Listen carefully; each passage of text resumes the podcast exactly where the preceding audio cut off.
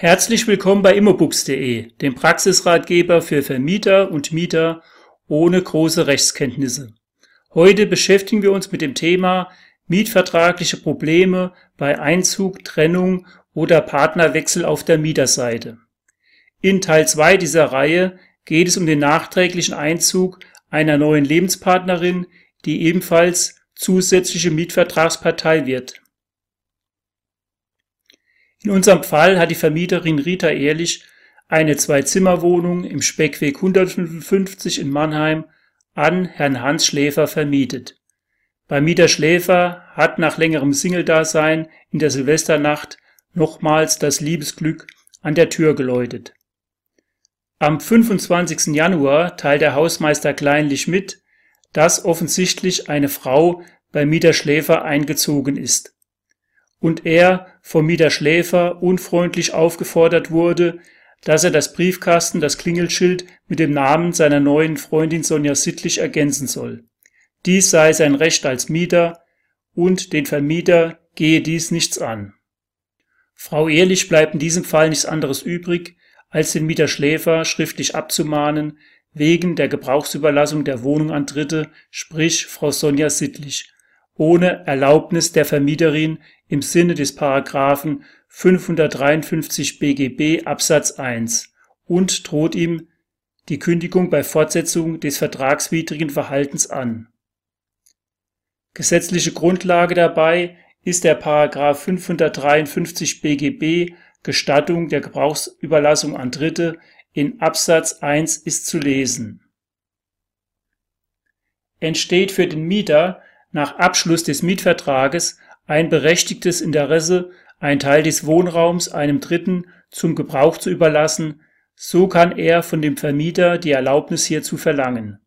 Dies gilt nicht, wenn in der Person des Dritten ein wichtiger Grund vorliegt, der Wohnraum übermäßig belegt würde oder dem Vermieter die Überlassung aus sonstigen Gründen nicht zugemutet werden kann. Weiter ist in Absatz 2 zu lesen, ist dem Vermieter die Überlassung nur bei einer angemessenen Erhöhung der Miete zuzumuten, so kann er die Erlaubnis davon abhängig machen, dass der Mieter sich mit einer solchen Erhöhung einverstanden erklärt. Vereinfacht gesagt gelten für den Einzug eines nicht-ehelichen Lebenspartners dieselben Regeln wie für den Einzug eines Untermieters. Die Vermieterin ehrlich muss ihre Erlaubnis hierzu erteilen mit Schreiben vom 2. Februar teilt dann der Mieter Schläfer pflichtbewusst der Vermieterin ehrlich mit, dass er seinen Beziehungsstatus geändert hat und dass seine Geliebte Sonja Sittlich bei ihm als seine neue Lebenspartnerin in die Wohnung eingezogen ist und dass natürlich Frau Sittlich auch als neuer Mietvertragspartner gleichberechtigt auf der Mieterseite mit im Mietvertrag stehen soll der Mieter Schläfer schreibt, Hallo Frau Ehrlich, meine neue Lebenspartnerin Sonja Sittlich ist bei mir eingezogen und will mitten den Mietvertrag. Darauf haben wir ein Recht. Wann können wir bei Ihnen im Büro vorbeikommen? Der Hausmeister soll das Briefkasten und das Klingelschild ändern in Schläfer Sittlich. Dann kann er auch mal was für sein vieles Geld tun. Abschließend unterschreibt er noch mit freundlichen Grüßen. Den Einzug von Frau Sittlich als neue nicht-eheliche Lebenspartnerin des Mieter Schläfers muss Frau Ehrlich dulden, auch wenn es im Vorfeld schon etwas Ärger gab. Der Mieter Schläfer hat ein berechtigtes Interesse, da er im Rahmen seiner Lebensgestaltung aus wirtschaftlichen oder persönlichen Gründen eine auf Dauer angelegte Wohngemeinschaft gründen will. Und die Zwei-Zimmer-Wohnung ist auch nicht überbelegt aber zur Änderung des Mietvertrages ist die Vermieterin ehrlich nicht verpflichtet. Hier kann sie im Einzelfall überlegen, was für sie wirtschaftlich und für die Nerven der anderen Mieter im Haus langfristig die beste Lösung ist. Nicht nur während des Mietverhältnisses, sondern auch im Falle einer späteren Trennung der frisch liierten Lebensabschnittsgefährten. Prinzipiell hat die Vermieterin ehrlich drei Möglichkeiten. Der Mieter Schläfer bleibt alleiniger Hauptmieter. Zweitens, Frau Sittlich tritt zusätzlich als neue Hauptmieterin in den bestehenden Mietvertrag ein. Oder drittens, die Vermieterin Ehrlich schließt einen ganz neuen Mietvertrag mit Herrn Schläfer und Frau Sittlich als gemeinsamer Hauptmieter. Um eine Entscheidung treffen zu können, legt sie als Vermieterin die gleichen Maßstäbe wie bei einer Neuvermietung der Wohnung an. Sie lässt dem Mieter Schläfer vorab eine Selbstauskunft zukommen, die Frau Sittlich ausfüllt, unterschreibt und mit einem aktuellen Gehaltsnachweis und der Kopie des Personalausweises der Vermieterin ehrlich zuschickt. Frau Sittlich arbeitet laut Mieter Selbstauskunft seit neun Jahren als Modedesignerin in einer Dessous-Boutique auf den Mannheimer Blanken und auch die von der Vermieterin ehrlich eingeholte Bonitätsauskunft ist in Ordnung. Somit ist Frau Sittlich eine aus Vermietersicht akzeptable zusätzliche Hauptmieterin.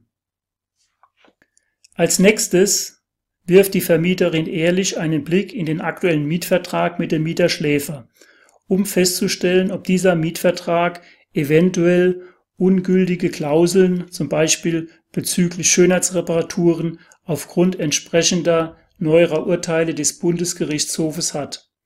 Dies ist nicht der Fall, ansonsten hätte sie als Vermieterin darauf bestanden, dass ein neuer aktueller Mietvertrag mit nur gültigen Klauseln mit dem Mieter Hans Schläfer und Frau Sittlich als neue zusätzliche Hauptmieterin abgeschlossen wird. Somit steht der Aufnahme von Frau Sittlich als neue Hauptmieterin nichts mehr im Wege. Am 15. Februar kommt der Mieter Schläfer mit seinem Exemplar des bestehenden Mietvertrages und mit seiner neuen Partnerin Sonja Sittlich im Büro der Vermieterin Ehrlich vorbei, zwecks Aufnahme von Frau Sittlich in den bestehenden Mietvertrag. Hierzu fügt die Vermieterin Ehrlich Frau Sonja Sittlich handschriftlich beim Abschnitt Mieter der beiden Mietvertragsexemplare als neue Hauptmieterin hinzu mit dem Eintrittstermin 1. März. Weiterhin trägt sie am Ende des Mietvertrages, der bereits vor Jahren von der Vermieterin Ehrlich und dem Mieter Schläfer unterschrieben wurde, Folgendes ein. Frau Sonja Sittlich tritt zum 1.3. in den bestehenden Mietvertrag vom 1.4. als weitere Mieterin ein. Abschließend unterschreiben alle Mietvertragsparteien nochmals gemeinsam am Ende der Mietvertragsexemplare mit Nennung Datum und Ort. Somit hat die Vermieterin Ehrlich ab sofort zwei Schuldner, die für die Zahlung der Miete verantwortlich sind. Ein kleiner Vorteil für die Vermieterin.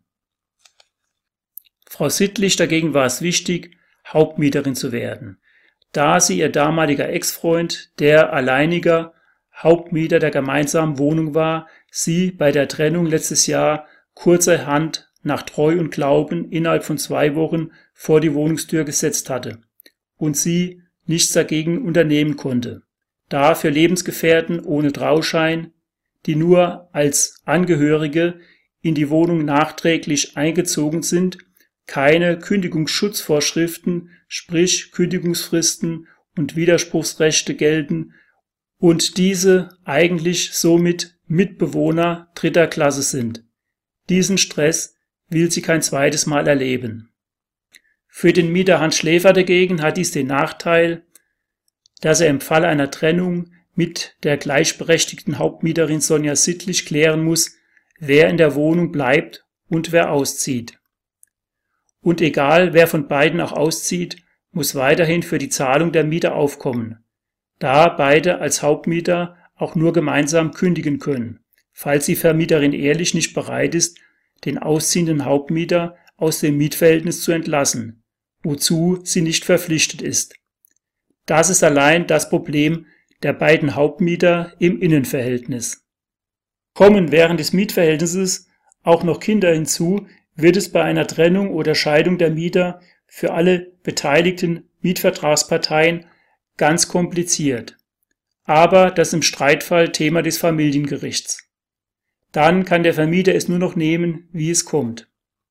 Stirbt der Mieter Schläfer vor oder nach einer Trennung, kann Frau Sittlich als überlebende Mieterin das Mietverhältnis fortsetzen oder dann alleine als verbleibende Hauptmieterin kündigen.